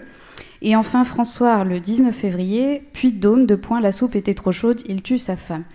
Comment est-ce qu'on se positionne par rapport à ces titres, euh, certains qui sont en deux temps, etc., et qui peuvent euh, provoquer le rire et l'amusement et donc détourner en fait les, consciences de, des faits? En eux-mêmes qui sont euh, des féminicides, un féminicide Alors, je pense que dans une rédaction, il va y avoir autant d'avis qu'il va y avoir de, journalistes. Du coup, je pense pas. Je pense que malgré ce qu'on peut, ce qu'on peut croire, les journalistes vont pas être forcément amusés euh, par... Non, mais c'est pas ce que je voulais dire. Non, non, non, à la lecture, ça peut euphémiser. On, s'imagine qu'on peut être en train de rigoler. Euh, tiens, il a tué sa femme parce que la soupe était trop chaude. Non, en tout cas, ça me ferait pas, me ferait pas rire sur le. Enfin, ça me ferait pas rire du tout. Euh, je pense que c'est maladroit, peut-être, de le mettre en titre, parce que effectivement, les faits, c'est un, c'est un assassinat ou un meurtre. Par contre, je ne crois pas qu'il faille euh, taire euh, complètement l'explication que donne euh, le monsieur en question. Parce que c'est tellement absurde, justement, que, en fait, c'est une boucle de l'absurde, quoi. On, se, on, se retrouve face à un crime absurde pour une raison absurde. Et c'est très symptomatique de ce qui se passe aujourd'hui, en fait. Donc moi, je pense que ça reste important de, l'écrire quand même dans l'article, que en garde à vue, ce monsieur a dit que. Et puis en plus, bon, il est vieux, euh, il a, vous voyez, enfin, comment dire Non, j'allais dire, on peut, on peut, il a peut-être pas toute sa tête, ou en tout cas, euh, on ne sait pas. Mais en, tout cas, il faut être précis. Et si c'est l'explication que lui donne, moi, je pense qu'il, je pense qu'on, on n'est pas obligé de la relayer. Mais je, je comprends pas pourquoi on le ferait pas. Mais pas en titre. Non, en titre, c'est maladroit, effectivement. C'est peut-être justement par rapport à ce que je, disais en introduction, faire la, part des choses entre l'information et le sensationnalisme que peuvent apporter ce, genre de titres. Et justement, euh, dans, quelle posture le, journaliste en tant que tel se, pose? Est-ce qu'il est, là pour raconter un, un, fait? Ou à quel moment on choisit quels éléments on décide de mettre en avant ou non en tant que journaliste? Est-ce que c'est un choix qui est personnel? Est-ce que c'est quelque chose qui est plutôt commun? À une rédaction, par exemple Moi, à mon avis, c'est un choix qui est plutôt personnel. Parce que, enfin, je, il y a des détails personnellement morbides que je ne donne pas dans mes papiers. Parce qu'encore une fois, il y a des familles derrière, il y a des gens qui vont lire, euh, qui vont, qui, qui, vont lire le papier, il y a des proches, et euh, on a, on a, ils le savent de toute façon déjà, eux aussi, ils les ont les détails, et euh, c'est pas forcément utile à la lecture de, donner tous ces détails, mais par contre, c'est vrai que c'est, la limite est assez difficile à trouver en fait. Qu'est-ce que le public a envie de savoir? Qu'est-ce qu'il n'a pas envie de savoir? Par quoi est-ce qu'il va être cho- ah, pardon, par quoi est-ce qu'il va être choqué? Par quoi est-ce qu'il va pas être choqué? Et c'est pareil, comme on est autant de journalistes avec autant d'avis, autant de lecteurs avec autant d'avis, à mon avis, c'est la limite est très difficile à trouver. Donc, je pense qu'elle est personnelle. Et alors justement, vous parliez des lecteurs, comment on gère cette pression, comment on gère euh, l'opinion publique qui a tendance à réagir avec une temporalité différente euh, de celle imposée par la déontologie de journaliste et encore plus par celle de la justice? Comment on les gère? Et pour être précis, j'avais demandé à une, autre collègue de la Provence de venir et c'est justement parce qu'elle elle, s'en est pris beaucoup de la part des lecteurs euh, dans la tête cette année que voilà, elle n'avait pas envie de venir ce soir. Alors, elle est, ouais, c'est la fête, c'est la diversière euh, principale. Donc, effectivement, elle est euh, en première ligne quand il faut euh, recevoir les appels mécontents et, les, commentaires. Comment on les gère? Ben, on essaie d'expliquer. Par exemple, vous me parlez des détails. quand on va au tribunal et qu'on couvre pas mal le tribunal correctionnel, les assises. Euh, là, pour le coup, les détails font partie du procès. On ne peut pas s'asseoir dessus, puis en plus, c'est public. Euh, donc, en général, on les donne. Encore une fois, on ne va pas euh, expliquer les choses morbides vraiment, mais enfin, on donne les détails. Bon, bah, il y a des gens qui nous appellent pour nous dire que. pour nous demander de ne pas parler de leur histoire. mais vous êtes au tribunal, c'est public, donc on peut ne pas le faire. Mais.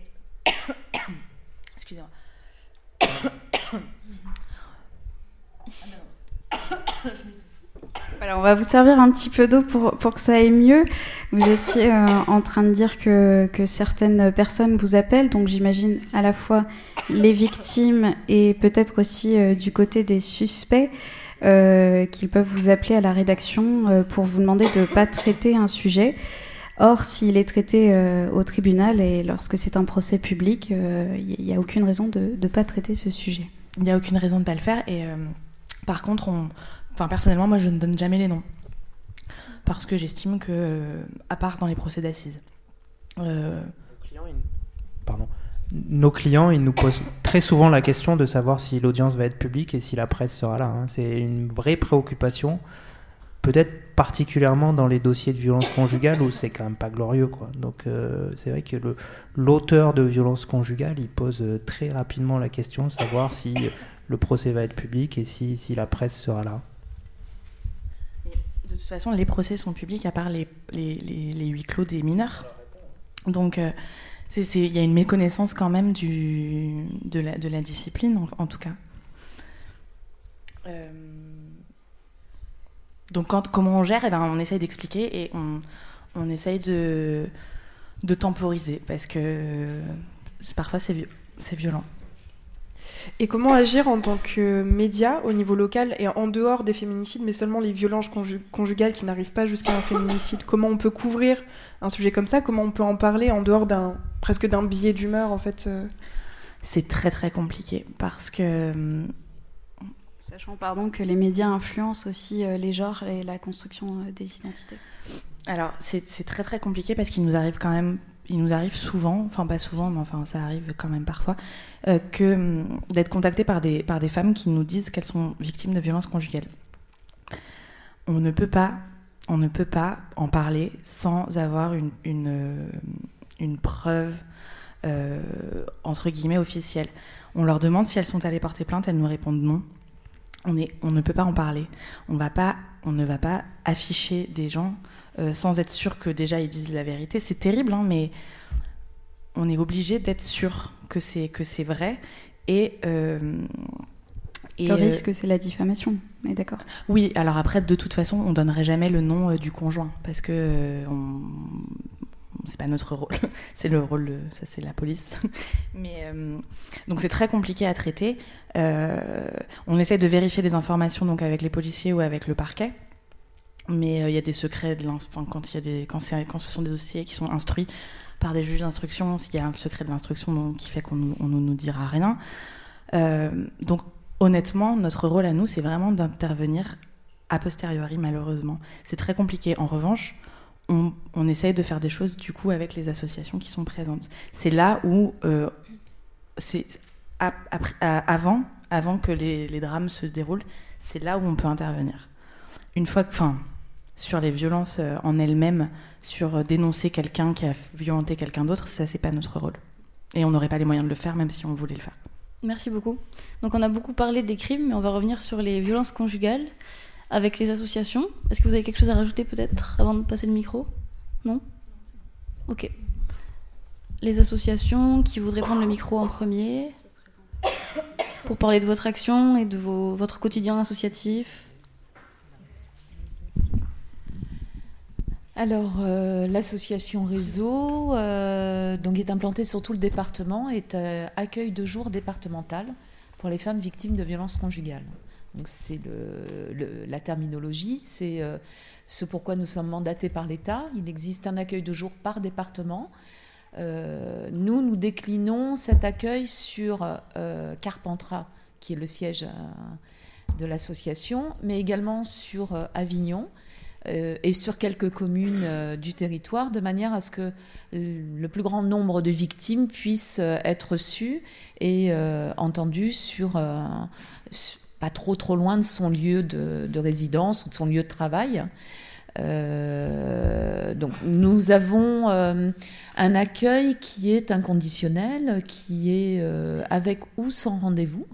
Donc ça, c'est un petit peu la nouveauté depuis l'accueil de jour, puisqu'avant, ça marchait sur rendez-vous. Et on s'est rendu compte qu'on avait beaucoup de victimes qui, annulaient les rendez-vous, ou qui euh, oubliaient de venir, ou qui ne pouvaient pas venir hein, sur un moment précis. Et le fait qu'elles puissent venir à tout moment de la journée, ça leur donne une liberté, notamment de ne pas avoir à justifier de où elles vont à ce moment-là. Vous avez mis ça en place en 2016, c'est bien ça? Oh non, c'est plus vieux que ça. C'est plus vieux, pardon. enfin, c'est pas énormément plus vieux non plus. Hein. C'est euh, depuis, enfin, depuis la fin d'année 2012, donc euh, mhm. l'accueil est ouvert en janvier 2013, 2013 sur Carpentras, et effectivement, une permanence est ouverte en 2016 sur Avignon. Ok, donc moi, c'était pour Avignon. Tout à fait. Euh, donc pour Avignon, c'est bien lundi, mercredi, de, le lundi et le mercredi, de 10h à 16h, aux 2 rue Notre-Dame des Sept Douleurs. Voilà, oui, la l'adresse est complètement euh, adaptée. Hein. Rue Notre-Dame des Sept Douleurs, on ne l'a pas choisi, mais. Je ne me euh, suis pas permise. Comme ça, on s'en souvient bien. Nous, nous on, le, on le plaisante aussi avec les victimes quand elles appellent et ça leur permet de bien mémoriser l'adresse.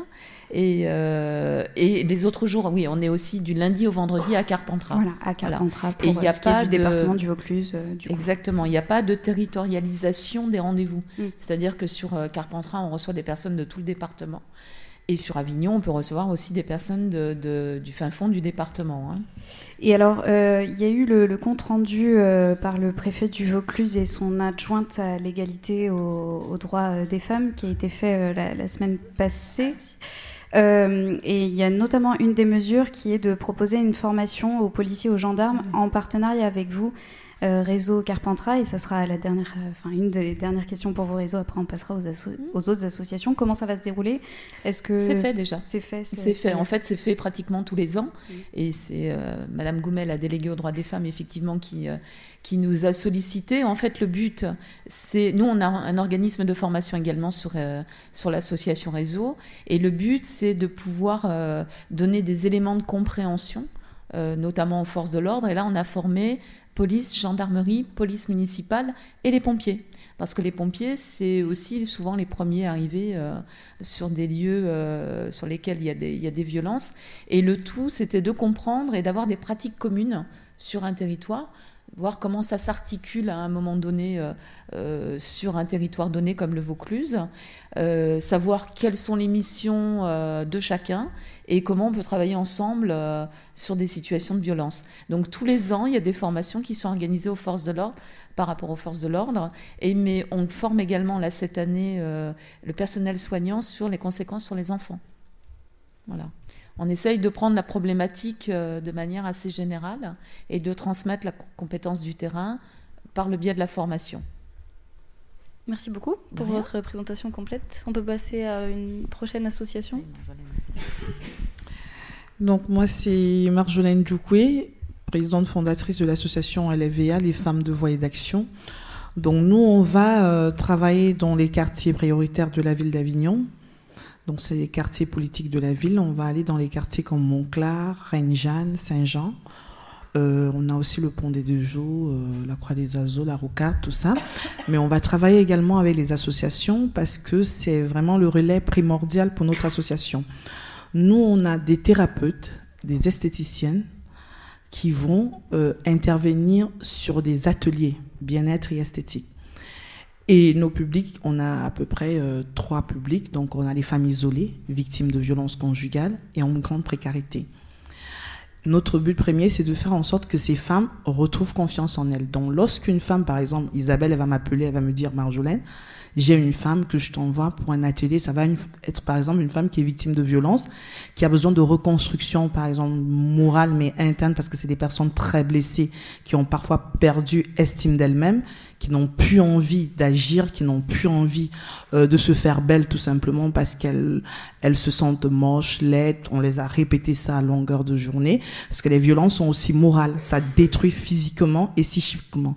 Donc du coup, lorsque Isabelle va m'appeler et qu'elle va m'envoyer euh, une femme dans cet état-là, nous on va travailler cette personne avec des bénéficiaires qui sont vraiment des professionnels dans l'esthétique, qui vont venir dans les quartiers pour les aider à retrouver confiance en elles. Après, on a un parcours qu'on met en place qui est le parcours personnalisé de confiance, qui va être un parcours sur plusieurs étapes.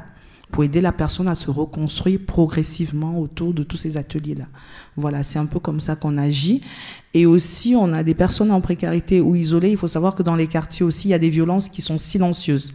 Parce que ça va être des communautés. Donc, dans les communautés, parfois, les femmes, elles ne parlent pas.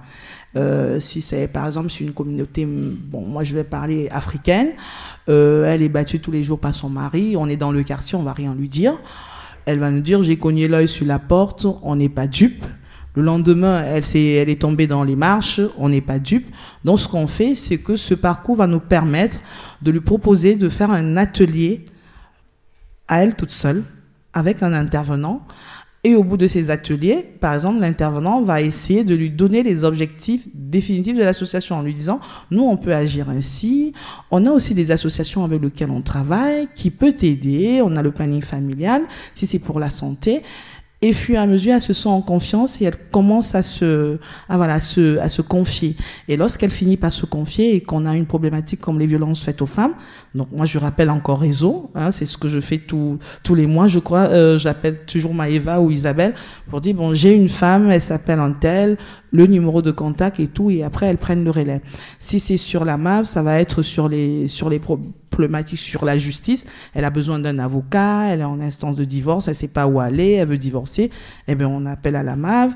Si c'est sur euh, euh, sur les droits de famille, voilà, on va appeler le CDFF qui va l'aider aussi comme ça sur ses droits. Donc voilà un peu le rôle que nous jouons dans la ville d'Avignon et dans les quartiers aux alentours. Donc toutes les associations sont en lien euh, avec nous. Oui. Voilà un lien très, très proche. Très proche. Le planning familial, là, il y a quelques jours, j'ai appelé Amina hein, pour une autre femme. Donc, on est vraiment très liés. Moi, je suis que le moteur et vraiment, on va relier à toutes les associations qui vont vraiment traiter euh, la problématique que rencontrent ces femmes-là finalement, vous agissez un peu comme un, une sorte de lanceur d'alerte parce que vous êtes plus, euh, plus euh, comment dire, euh, impliqué directement sur le, sur le terrain. Les gens n'ont pas besoin de venir vous voir, vous venez un peu plus vers eux et puis ensuite vous tirez la sonnette aux autres associations. Exactement, parce que bon, elles ont déjà beaucoup de travail et c'est formidable ce qu'elles font parce que sans elles, ben, il n'y aurait pas tout ce qui se passe aujourd'hui, hein, parce que dans les quartiers, les femmes ne parlent pas beaucoup. Voilà, lorsqu'on propose un atelier comme faire une manicure, elles ont tout envie de le faire. De, toute façon, on les propose ça, euh, c'est gratuit pour elles. On est accompagné par la délégation des droits de femmes qui, qui, voilà, qui vont nous aider à financer euh, vraiment ces projets-là. Donc, il y a vraiment des intervenantes professionnelles. C'est pas, euh, c'est vraiment des professionnels qui ferment leur salon pour donner une heure de temps dans, dans les quartiers et autour de ces, de ces ateliers qui sont parfois banals, parce qu'on se dit c'est une pause de vernis mais elles arrivent à se, à s'ouvrir, à créer du lien et à se confier.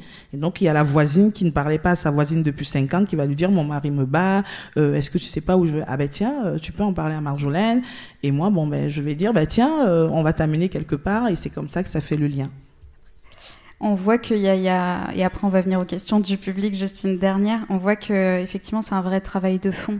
Euh, pour essayer d'éradiquer euh, les, violences conjugales, ça passe par des, petites choses, enfin par des petites choses qui sont des grandes choses, mais des actions du quotidien, exactement comme vous veniez euh, d'expliquer. Oui, bien sûr. On a, les violences sont, sont même au sein de la famille déjà, même dans le voisinage. Le regard de l'autre, on a peur. Lorsqu'on a mal, on n'arrive pas parfois à se dire on va exprimer ce qu'on a à l'autre. On ne sait pas s'il va nous comprendre en fait. Et parfois on le garde pour nous. Donc c'est quelque chose qui est très profond. Et parfois, lorsqu'on trouve des petits sujets qui arrivent à décliner tout ça, on arrive plus à se confier. Parce qu'on va trouver quand même l'exemplarité chez l'autre. Parce qu'il faut savoir qu'au sein de l'association, déjà, on a plusieurs femmes qui vont être des femmes réfugiées. Parce qu'on travaille aussi avec Adoma, qui est le centre des réfugiés. On va avoir des femmes qui sont des primo-arrivantes, qui viennent d'arriver en France, parce que le SIAO nous a appelés, parce que c'est des personnes qui n'ont pas d'hébergement, par exemple. On va avoir des femmes de quartier, donc, et elles toutes, elles ne savent pas la problématique des autres. Je suis la seule à connaître que telle femme vient de réseau, l'autre vient du CDFF, l'autre vient du SIAO. Elles, entre elles, c'est des copines, elles sont en train de se faire belles. Et autour de ça, il y a des langues qui se délient. Parce qu'autour de n'importe qui connaît la coiffeuse, quand vous entrez dans un salon de coiffure, si vous mettez la tête dans le bac, vous commencez à raconter toute votre vie sans vous rendre compte. Donc c'est un peu le, même, le même principe. Donc elles arrivent pendant qu'on est en train de la chuchoter, elles nous racontent un peu ce qu'elles ont fait comme couscous chez elles et ça va décliner sur plein d'autres choses. Et nous, on va directement relier aux associations qui pourront les aider. Et alors, Elina, qui est dans le public, et je pose la question à sa place parce qu'on n'a pas assez de micro pour aller, euh, demande justement en réaction à ça euh, si ça peut pas entraîner encore plus de violence quand la femme va revenir euh, toute belle, pouponnée chez elle. Est-ce que le mari conjoint peut pas avoir une contre-réaction, enfin une réaction encore plus violente à cela? C'est bien, le, bien la question. Hein. Au niveau de la confiance en soi. Oui. Les réactions sont, peut-être encore plus disproportionnées si la femme revient au domicile euh, en ayant encore plus euh, confiance en elle. Je répète pour le, podcast. Merci. Euh, non, parce que dans les quartiers déjà, le problème c'est que c'est des familles, c'est des communautés. Donc on ne peut pas entrer dans un quartier si elle ne nous laisse pas rentrer d'ailleurs. Donc déjà, il faut savoir que la première année, ça a été très difficile. On n'avait même pas de femmes qui venaient, parce que si le mari dit qu'elle ne vienne pas, il faut savoir toujours aussi que dans les quartiers d'avion, on a une grosse majorité de communautés noires et maghrébines. Donc, si le mari dit tu ne vas pas à cet atelier, elles viendront pas. Donc, lorsqu'elles rentrent plus belles, c'est parfois aussi un vecteur et un moteur de, parce que nous on a quand même des coachs on a on a même des trucs vraiment qui est amusant des qui, qui, qui fait des défilés de mode et on trouve des femmes au départ qui se voilaient totalement parce que pour enlever un voile euh, dans un endroit où euh, vous n'avez, vous n'êtes pas dans votre intimité. Parfois, c'est très, elles sont très pudiques qui arrivent parce que j'ai pas, j'aurais dû ramener une clé si, si elle me, l'avait demandé pour que vous voyez vraiment la métamorphose? Parce qu'on a quand même un, professionnel en photographie, la métamorphose de ces femmes au début jusqu'à la fin. On a des femmes qui arrivaient, qui vont se mettre un voile tout noir, euh, qui vont euh, être cachées, qui parlaient même pas français qui sont là et que quand on parle français, il, faut que Amina euh, ou quelqu'un d'autre interprète en français. Elles vont parler qu'arabe. Et au, bout de fil, c'est même des personnes qui, sont même, qui ont même plus de, diplômes que moi. J'en ai rencontré une euh, en 2017 qui avait un bac plus 7. Mais jamais elle ouvrait la bouche. Elle était toujours comme ça. Et je lui disais, Sana, ça va? Euh, Au revoir. Et au fil des mois, euh, Sana s'est dévoilée, on voyait ses doigts, on voyait ses cheveux. Elle euh, voulait prendre une photo quand la photographe arrivait.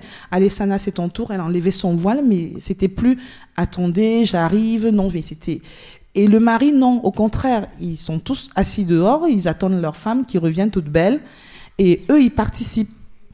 On trouve des maris aujourd'hui parce qu'en fait aussi, on, a quand même des, on a des kinésithérapeutes, on a des sujets qui vont être allés sur la sexualité il faut savoir qu'il y a des communautés qui ne parlent pas de sexualité du tout, c'est pas leur éducation, mais qui vont entendre ça. Et c'est pas un vecteur de violence, au contraire. Lorsqu'une femme sort et que tout le temps, moi, moi je leur donne des exemples parce qu'on est tous euh, dans la, quand on est, on est, moi je suis de l'Afrique noire, donc c'est un peu pareil, hein, quand on soit maghrébine ou c'est, c'est un peu la même culture euh, aussi. Et moi, je prends l'exemple, c'est pour ça que je disais que tous nos professionnels, c'est un exemple pour elles, parce qu'elles vont toujours un peu parler des petits sujets qui vont faire en sorte que ça va leur faire un petit déclin. Donc, moi, je leur dis par exemple, euh, si tu restes chez toi tous les jours avec ton, ton pyjama et ton jogging là, et tu attends euh, euh, Mohamed quand il revient, et tu tu l'énerves déjà quand il te regarde, mais une vieille, elle est chez moi, elle a trois enfants, qu'est-ce qu'elle fout là? Ah ben, Tu ne donnes plus envie. Et donc, on a trouvé des professionnels qui vont parler de sexualité. C'est Amina Maï du planning familial qui fait ça, donc qui intervient dans nos ateliers, et ça les choque pas. Et il y a une autre professionnelle qui est designer, qui va les habiller, qui a une boutique de mode, qui va leur dire ton voile noir ne va pas avec ton ta tunique, euh, voilà, mets-toi un voile rose, euh, voilà, tu es plus belle comme ça, tout en leur respectant et en respectant leur culture, mais en leur adaptant aussi à la mode. On comprend bien donc effectivement se recentrer, euh, reprendre confiance en soi, c'est extrêmement important. Après, on va pas non plus mettre la faute sur les victimes. C'est pas parce qu'elles sont moches qu'elles doivent être battues. Non. On va avoir l'intervention, euh, enfin moche. Euh, non, non, mais c'est c'est pour résumer. C'est voilà, c'est un c'est un petit exemple par exemple de des mots que leurs hommes leur donnent par exemple quand ils rentrent parfois et qu'ils leur trouvent chez elles. qu'ils trouvent en fait. Voilà. Mais c'est pas une excuse. Et nous, on leur dit ne vous laissez pas comme ça. Donc faites-vous belle, faites-vous plaisir déjà à vous. Et c'est ce qui est intéressant parce que lorsqu'elle leur dit ça, c'est pas euh, c'est pas quelque chose qui va leur permettre de. Et il faut savoir que elles, elles vont jamais se plaindre de leurs hommes. Hein. C'est vraiment au fil du temps qu'elles arrivent à dire il me dit ça ou il fait ça. Et nous, on va leur dire sans, comme disait euh, euh, euh, tout à l'heure la MAP, on va pas leur, on va pas leur juger. Mm. On va plutôt les apporter quelque chose pour se faire belle pour elles, pour plaire à leur mari aussi. Parce que parfois, c'est la, la vraie question. Le 8 mars dernier, on, on avait fait un simple sujet. Qu'est-ce que la femme pour vous? Toutes répondaient être à la maison, faire le ménage, attendre mon mari et faire à manger. Voilà. Donc on voit que c'est un pour répondre à ce que vous avez voilà rebondi tout à l'heure. C'est un vrai travail de fond. Merci à vous. On va avoir le planning familial dans un instant, mais on a une question euh, de quelqu'un du public. Je vous laisse vous présenter. Bonjour, je m'appelle Natacha, je suis une future gendarme. Euh, je me pose une question. Dans les médias, j'entends souvent que les gendarmes ou les policiers ont été appelés, qu'ils ont mis du temps à intervenir, ou alors que les plaintes n'ont pas été prises. Euh, du coup, comme c'est mon futur métier, je me pose quand même des questions aussi par rapport à ça. Est-ce que selon vous, c'est un manque de formation? Est-ce que, euh, est que ces drames sont, sont, sont, mal perçus par la gendarmerie? Comment, Quels sont les retours que vous avez eus par rapport à ça, par rapport aux victimes, aux témoins ou autres? Alors, c'est essentiellement un problème de formation qui permet de comprendre ce qui se passe. La violence conjugale, il y a énormément de représentations, il y a beaucoup de, stigmatisation, on a une, on a une image de ce que peut être, un homme violent ou une victime. Et, euh, dans les gendarmeries, euh, il y a aujourd'hui des référents violences intrafamiliales qui sont formés, mais euh, même eux disent qu'il faut que la formation soit élargie de manière à combattre voilà, ces représentations, à ne pas minimiser et à faire appliquer la loi simplement, puisque la loi dit qu'on doit prendre la plainte.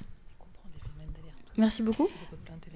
Oui, euh, Candice me, me, souffle.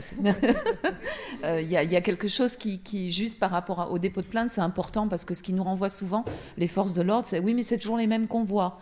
Hein. ils reviennent, elles repartent, elles savent pas ce qu'elles veulent. En formation, par exemple, on décrypte ces allers-retours, et notamment auprès des forces de l'ordre, de manière à ce qu'ils comprennent que derrière, il y a des processus, il y a des choses qui se passent, et que ce n'est pas forcément euh, négatif, que ça peut être une progression dans la, dans la, prise de conscience, et surtout que les gendarmes ou les policiers n'y sont pour rien. Ils participent à quelque chose.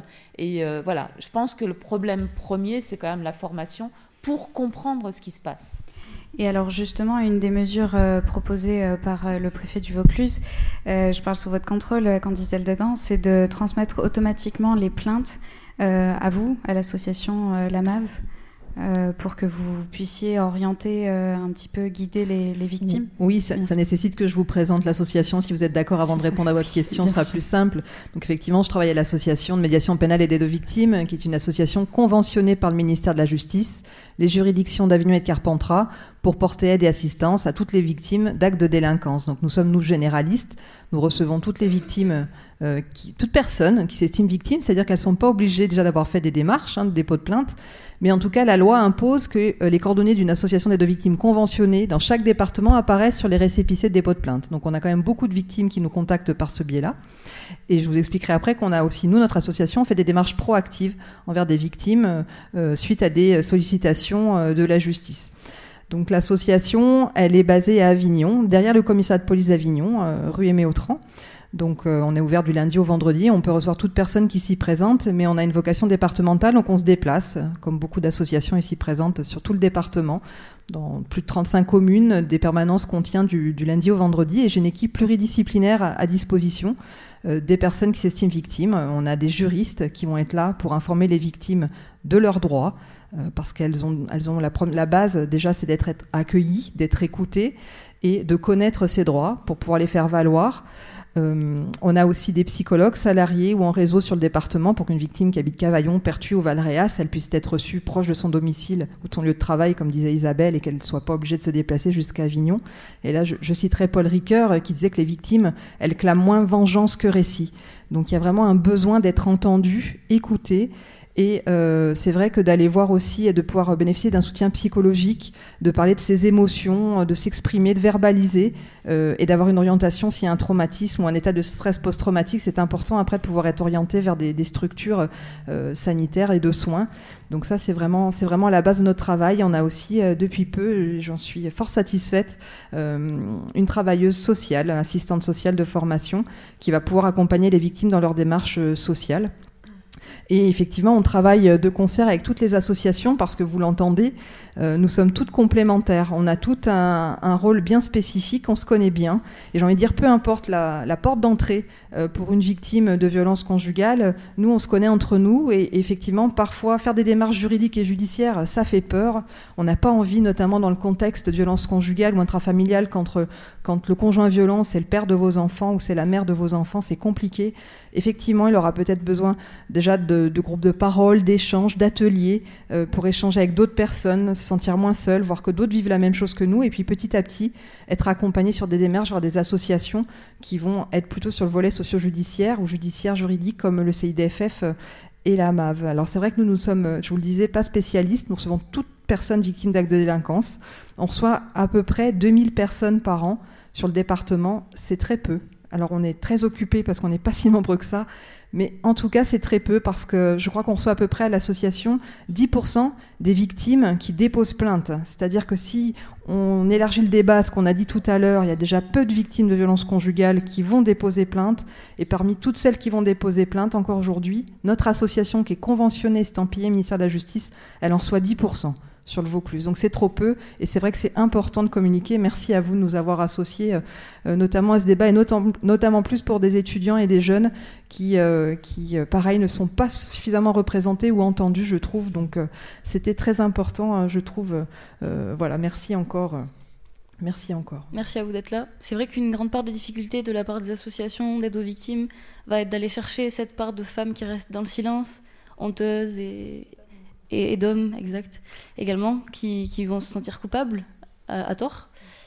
Euh, on va passer au planning familial. Je voulais peut-être juste donc répondre à votre question euh, sur effectivement le, retour euh, du préfet sur les, les, démarches pour améliorer les choses et notamment effectivement l'association. Donc comme on est conventionné par le ministère de la Justice, je vous disais on fait de l'information, c'est-à-dire qu'après nous on a aussi des conventions avec les avocats. L'ordre des avocats d'Avion et de Carpentras, et dès qu'une victime, une fois informée sur ses droits, elle a envie de faire des démarches, elle va pouvoir être représentée par des avocats donc on travaille bien évidemment avec les avocats, c'est essentiel. Et donc on a des permanences. Donc une victime peut venir à l'association à Avignon, mais nous on se déplace dans le département et notamment dans les gendarmeries et les commissariats. Donc euh, on travaille, on essaye de, travailler de concert avec les forces de l'ordre pour améliorer l'accueil des victimes. Euh, c'est ce qu'on peut appeler aussi la victimisation secondaire. Euh, vous êtes victime de violence conjugale, il faut en plus aller déposer plainte. il faut que l'accueil soit bienveillant, euh, j'ai envie de dire, à minima, pour faire des démarches. C'est pas toujours évident. il y a une convention qui a été signée il y a quelques années euh, dans le Vaucluse et dans d'autres départements et qui mérite d'être vraiment effective. C'est notamment effectivement en matière de violence conjugale que les victimes puissent être contactées par les associations signataires comme Réseau et, et la MAV pour toutes les victimes de violence conjugale. Et Notamment dans le cadre de ce Grenelle, euh, il a été décidé que cette convention devait être effective, qu'on devait avancer euh, sur ce qui était produit dans cette convention-là, et notamment que tout dépôt de plainte ou main courante en matière de violence conjugale, que les associations notamment l'AMAV pour les mains courantes euh, en commissariat et les dépôts de plainte, soient systématiquement dans la boucle pour qu'on puisse prendre contact. C'est ce que je vous disais, les démarches proactives vers les victimes, les contacter, les informer qu'on existe, qu'on est à leur disposition et en fonction de leurs attentes et de leurs besoins, nous on orientera vers les associations complémentaires. Merci. On va finir ce tour de table avec vous, euh, Pamela Solaire, pour le planning familial du Vaucluse. Euh, je vous laisse vous présenter la structure et les actions que vous menez euh, contre les violences conjugales et pour aider les victimes. Et après, on passera des petites questions euh, sur les profils psychologiques aussi et si vous en avez encore dans le public. Pamela. Bon, merci. Pamela Solaire, je suis conseillère conjugale et familiale au planning familial, en retraite maintenant, mais toujours membre du conseil d'administration. Alors, je je bois du petit lait, entre, guillemets, malgré le sujet, en entendant euh, toutes les personnes ici parler de réseau, de travail en commun. Vraiment, depuis euh, une vingtaine d'années, les choses ont énormément changé, alors qu'il y a ces années-là, on était très très seuls, chacun œuvrait et euh, souffrait seul dans son coin. Aujourd'hui, ce temps est révolu et on sait qu'on ne peut pas sortir de situations dramatiques qu'en étant liés et en relation les uns avec les autres. Alors, euh, nous, par exemple, on a euh, un lien tout particulier avec l'Association des droits des femmes, ici représentée, parce qu'on est, on on est, on, est dans le même bâtiment, dans le même étage, et on partage le local, donc sur la rocade. Je, reviens juste très brièvement sur la question concernant l'éventuelle réaction du mari quand une femme euh, se met à bouger, à changer. Euh, je suis tout à fait d'accord que ça peut faire peur, peur et que ça peut faire craindre que le mari redouble de violence parce qu'il a peur. Mais par contre, de l'autre côté, si elle ne bouge pas, qui va bouger? Ce n'est pas lui qui va bouger en premier. Si elle bouge, quelque chose va bouger dans la relation c'est il faut du courage, beaucoup de courage. Il faut beaucoup de courage et beaucoup de bienveillance. Beaucoup de bienveillance pour qu'une femme puisse s'ouvrir. Et quand elle n'a plus peur, petit à peu, petit à petit, il n'aura pas peur. Donc si elle ne change pas, personne ne changera. C'est une, vérité tout à fait simple, mais absolument essentielle à rentrer dans, son petit, tête qu'on ne peut pas changer l'autre. Il est impossible de J'ai reçu une femme un jour qui m'a dit, je l'ai reçue pendant deux ans, elle est venue pour faire changer son mari. Ça n'a pas marché, mais elle a beaucoup changé, elle, pendant les deux ans.